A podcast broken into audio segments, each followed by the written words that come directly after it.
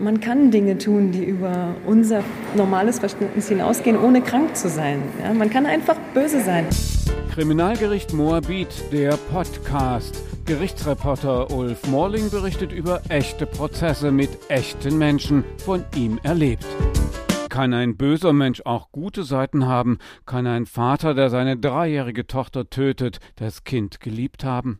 Genau darum geht es heute, denn jetzt wurde das Urteil gesprochen in einem Prozess im Berliner Landgericht, der selbst die erschütterte, die seit Jahrzehnten sich mit Mord und Totschlag beschäftigen im Kriminalgericht Moabit. Nichts für zarte Gemüter, die über das Böse und grausame menschliche Verhaltensweisen lieber nichts wissen möchten. Staatsanwalt Philipp Hujo. Das ist eine Tat, die also auch erfahrene Ermittler hier durchaus schockiert hat, aufgrund der Begehungsweise. Ähm, die Staatsanwaltschaft geht hier von drei Mordmerkmalen aus, hält diese Tat für besonders verwerflich, nicht nur wegen der Art und Weise der Begehung, sondern auch der Motivation. Die Staatsanwaltschaft geht davon aus, dass der Angeklagte hier besonders grausam vorgegangen ist, dass er das kleine Kind also über einen längeren Zeitraum gequält hat und das Kind letztlich zu einem Objekt, zu einem Spielball gemacht hat, um seine Frau abzustrafen und letztlich aus Eifersucht. Es geschieht am 4. November 2020 in Berlin-Treptow. Die dreijährige Nicola sitzt auf dem Boden im Schlafzimmer der Oma. Das Kind und seine Mama Jolanta wurden von ihrer Großmutter aufgenommen. Jolanta will sich wieder einmal von ihrem Mann trennen, der jetzt nach der Tat im Gefängnis sitzt. Nicola ist ein lebhaftes Kind, hat eine fröhliche Natur, singt und tanzt gern, erzählt später die Oma im Gerichtssaal. Am Tattag sitzt das dreijährige Mädchen auf dem dem Schlafzimmerboden und spielt mit Glasperlenketten und sie sieht sich Bilderbücher an. Die Oma ist einkaufen, da kommt ihr angeklagter Vater Tomasch. Der 32-jährige Thomas S. begrüßt seine Tochter nicht freundlich, als seine Tochter ihn anlächelt. Er ist wütend und schreit sie an. Eine halbe Stunde zuvor hat er eine WhatsApp-Nachricht von seiner Frau Jolanta erhalten. Ich bin in Polen, nach dem letzten Mal geht es nicht mehr. Ich komme und hole die Kleine. Du bist mega aggressiv und änderst dich nicht, du hattest es versprochen. Thomas S. antwortet, dann werde ich etwas Böses tun und Fotos schicken. Staatsanwalt Philipp Hujo. Die Anklage geht davon aus, ähm, dass der Angeklagte eben besonders eifersüchtig war, dass er es nicht ertragen hat, dass ähm, seine Frau eben ihn endgültig verlassen wollte. Es gab diese Streitigkeiten schon vorher. Es gab Gewalt, es gab Auseinandersetzungen in der gemeinsamen Wohnung, die auch polizeilich erfasst worden sind. Es gab eine Strafanzeige, es gab Verfahren. Allerdings war der Angeklagte nicht vorbestraft. 2016 haben sich Tomasz S. und seine Frau Jolanta kennengelernt. Beide kommen aus Polen. Jolanta arbeitet schon lange als Altenpflegerin in Deutschland. Sie ist 42, 15 Jahre älter als Tomasz. Er ist 27. Sie ist eine gestandene Frau, die bereits drei Töchter großgezogen hat. Für den Angeklagten ist Jolanta die erste große Liebe seines Lebens mit 27 Jahren. Vielleicht ist es auch seine erste Frau überhaupt. Im Oktober 2017 wird Nicola geboren. Tomasz und Jolanta heiraten. Sie leben in Schwedt, in Brandenburg und Bayern und schließlich wieder einmal in Berlin. Immer fühlt sich Tomasz minderwertig, lässt er seine Verteidigerin im Prozess erklären. Immer habe Jolanta Geld von ihm gefordert. Tomasz ist Auto-Operator, gibt er im Gerichtssaal an. Er poliert Autos und schlägt sich manchmal mit Gelegenheitsarbeiten durch. Jolanta hat für ihre Kinder und sich ein straffes Arbeitspensum. Für eine Familie verantwortlich zu sein, kennt Tomasz es nicht. Es gibt immer wieder Spannungen und nach Überzeugung der Staatsanwaltschaft und der fünf Richter manipuliert Tomasz seine Frau mit Drohungen und Gewalttätigkeiten. Rechtsanwältin Nicole Bede vertritt im Prozess die Mutter des getöteten Kindes, die Ehefrau des Angeklagten. Es gab Gewaltvorfälle, die wurden angezeigt und im Nachhinein zurückgenommen. Meiner Meinung nach wieder als Beispiel der Manipulation, nämlich dieses, ich, ich tue dir nie wieder was, ich liebe dich doch und bitte, bitte, das kannst du mir nicht antun, dann gehe ich nachher ins Gefängnis. Und dann wurde eben eine Geschichte erfunden und sowohl seine Frau als auch seine Mutter, nicht nur seine Frau, haben dann äh, Schreiben an die Staatsanwaltschaft geschickt, dass es eben irgendwelche anderen Menschen waren, aber nicht der Täter. Immer wieder soll Thomas es gedroht haben, sich umzubringen oder die Töchter seiner Frau Jolanta.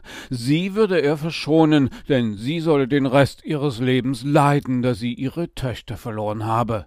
Auch mit Messern hantierte der Angeklagte bei den Auseinandersetzungen laut Ermittlern. Zuletzt geschehen zwei Tage vor der Tötung der dreijährigen gemeinsamen Tochter Nicolas. Die Mutter des Angeklagten versteckte daraufhin alle Messer in ihre Wohnung.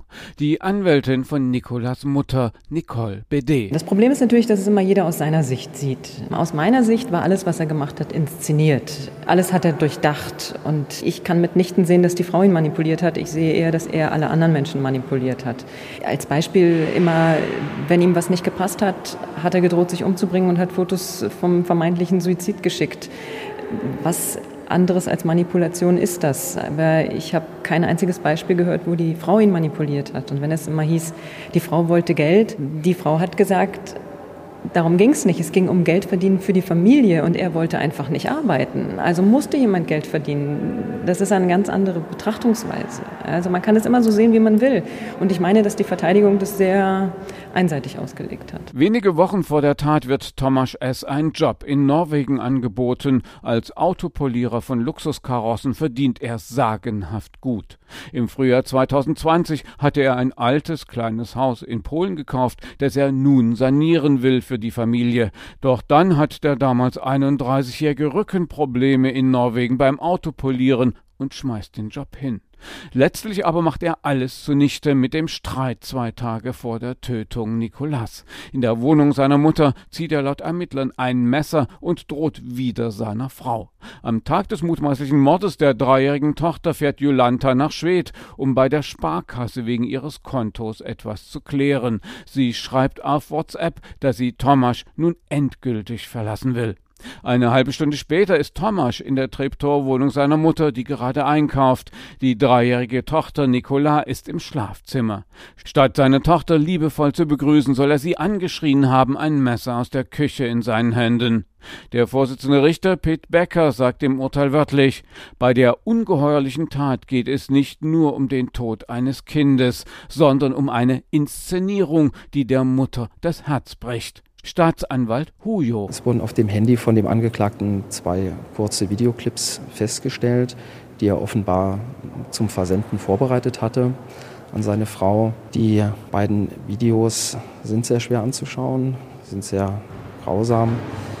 Sie zeigen den Zustand des Kindes nach der Beibringung der Verletzungen mit einem gewissen Abstand, auch wenn die Videos nur relativ kurz sind, also einige Sekunden lang es ist doch sehr schwer, diese anzuschauen. 15 Sekunden filmt der Angeklagte Nicolas nach dem ersten Stich. Dann verlässt Thomas das Zimmer laut Urteil, kommt kurz darauf zurück und filmt das sterbende Kind wieder 19 Sekunden lang und macht zwei Fotos. Er sagt, das Blut läuft, Papa macht jetzt auch Schluss, wir haben dich geliebt. Zu seiner Tochter Nicola sagt der Vater, Mama ist dran schuld. Er schickt die Fotos mit dem tödlich verletzten Kind an seine Frau per WhatsApp. Nicola ist schon tot, ich auch gleich. Der Text kommt an, doch die beiden Fotos werden wegen technischer Probleme nicht übertragen. Nach dem Tod des Kindes legt der Angeklagte sich das abgeschnittene Kabel des Bügeleisens um den Hals und befestigt es an einer Türklinke. Er bringt sich oberflächliche Schnittverletzungen bei. Der angebliche Suizid klappt nicht. Er flüchtet aus der Wohnung in einen Park und geht schließlich zur Bundespolizei. Er und seine Tochter seien von zwei arabischen Männern überfallen worden in der Wohnung. Seine dreijährige Tochter sei tot. Keiner glaubt ihm. Ähnliche Geschichten hatte er bereits bei anderen Gewalttätigkeiten erzählt. Er wird festgenommen. Die Oma von Nicola entdeckt das tote Kind in ihrem Schlafzimmer, als sie vom Einkaufen kommt. Sie ruft die Polizei. Staatsanwalt Huyo. Wir haben von ihm eine Einlassung erfahren, wonach er eigentlich glücklich war in seiner Beziehung, aber es nicht ertragen konnte, dass eben seine Frau nun die endgültige Trennung ausgesprochen hat und ihn zurücklassen wollte und eben auch das Kind mitnehmen wollte. Es war eine Beziehung, die sicherlich schon früh von Streitigkeiten geprägt war. Die Frau ist wesentlich älter als er, 15 Jahre Altersunterschied. Die Beziehung zum Kind wurde eigentlich als liebevoll beschrieben, dass also der, der Vater eigentlich eine liebevolle Beziehung zu dem gemeinsamen Kind hatte. Die Situation soll sich dann zugespitzt haben, in dem Sinne, dass also die Frau sich dann endgültig auch von ihm trennen wollte und dann auch das weitergesucht hat. Rechtsanwältin Nicole BD kümmert sich seit der Tat um die Mutter der getöteten Nicola. Sie weiß um die Beziehung vom Täter zu seiner von ihr im Prozess vertretenen Ehefrau Jolanta. Sie hat sich auch im Prozess ein Urteil von Thomas S. gebildet. Ich habe ja schon in meinem Plädoyer gesagt, dass ich davon ausgehe, dass er sein Kind nicht geliebt hat, äh, weil ich meine, dass man einem Kind sowas nicht antun kann und ich anders als die Verteidigung nicht der Auffassung war, dass es ihm um Selbstmord und erweiterten Suizid ging, sondern in meinen Augen ging es darum, der Frau zu schaden und ihr zu zeigen, was sie ihm angetan hat, indem sie ihn verlassen hat. Und da spielte das Kind überhaupt keine andere Rolle als Mittel zum Zweck, was für mich keine Liebe darstellt. Dass die Verteidigung das natürlich sinngemäß anders sieht, liegt auf der Hand, kann ich auch nachvollziehen. Und natürlich versucht man immer, was Positives aus einer Sache zu ziehen. Das ist ja normal. Und dass man da zwanghaft versucht zu sagen, naja, auch er hat sein Kind geliebt, kann ich verstehen. Meiner Meinung nach, das ist meine persönliche Meinung, hat dieser Mann niemanden geliebt außer sich selbst. Wegen Mordes an seiner dreijährigen Tochter wird Thomas S. von der 35. Kammer des Landgerichts Berlin verurteilt. Der Vorsitzende Richter Pitt Becker spricht von einer pathologischen Beziehung zwischen dem Angeklagten und seiner Ehefrau. Er erkor Jolanta zur Frau seines Lebens, sagt er wörtlich. Schnell habe es Kontrolle über sie versucht zu erlangen. Er habe körperliche Gewalt ausgeübt. Er sei eifersüchtig gewesen und habe sie alle paar Minuten angerufen, wenn sie das Haus verlassen habe. Selbst ihren Kontakt zu den drei erwachsenen Töchtern seiner Frau habe es verhindern wollen. Er habe Wutanfälle inszeniert und sich wie ein kleines, dickköpfiges Kind verhalten. Als Nicola geboren war im Oktober 2017, habe der angeklagte Vater sie instrumentalisiert, auch als er sie ermordet habe. Ich musste es tun, damit du uns glaubst, schrieb der Angeklagte nach der Tötung der Tochter seiner Frau über WhatsApp. Nicola war bloßes Mittel, wenn ich sie nicht haben kann, soll sie keiner haben. So seien die Gedanken des wegen Mordes verurteilten Vaters gewesen. Drei Mordmerkmale stellt das Gericht im Urteil fest, heimtückisch grausam und aus niedrigen Beweggründen habe der Angeklagte die Tat begangen. Gerichtssprecherin des Kriminalgerichts Moabit, Inga Wahlen. Zum einen sieht das Gericht das Mordmerkmal der niedrigen Beweggründe als gegeben. Darüber hinaus hat das Gericht die Tötung als besonders grausam empfunden. Das Gericht hat ausgeführt, dass der Todeskampf mehrere Minuten angedauert habe. Dabei habe das Kind erhebliche körperliche Schmerzen und psychische Qualen erlitten. Darüber hinaus sieht das Gericht das Mordmerkmal der Heimtücke als gegeben. Das Kind sei arglos gewesen. Es habe sich spielend in der Wohnung seiner Großmutter befunden. Außerdem sei die Tat weit schlimmer als der Durchschnitt der sonst verhandelten Mordfälle, allein schon wegen der sechsminütigen Qual der Dreijährigen, bis sie gestorben war, so das Gericht. Es erkennt auf die besondere Schwere der Schuld des Angeklagten. Damit wird nicht nach 15 Jahren Haftverbüßung automatisch überprüft, ob es entlassen werden könnte. Die pathologischen Verhaltensweisen des Angeklagten seien allerdings allein auf seine Ehefrau Jolanta bezogen gewesen, hieß es im Urteil. Ein Sachverständiger hatte im Prozess den Angeklagten begutachtet. Er sei voll schuldfähig und nicht psychisch krank. Er sei trotz der Grausamkeit bei der Tatbegehung also quasi normal.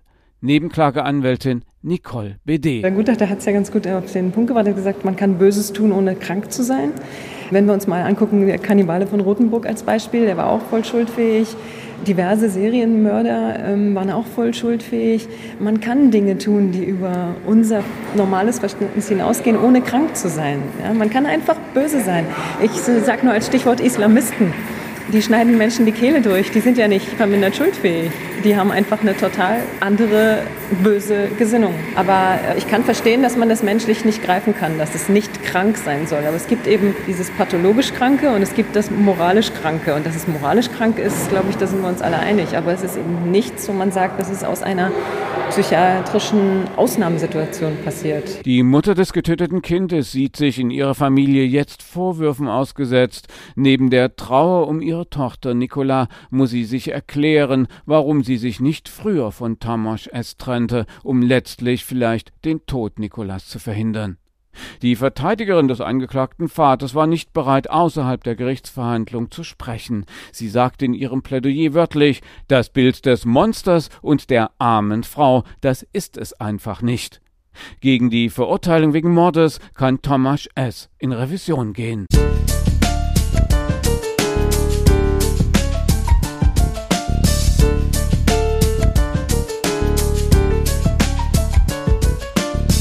Kriminalgericht Moabit, der Podcast. Gerichtsreporter Ulf Morling berichtet über echte Prozesse mit echten Menschen, von ihm erlebt.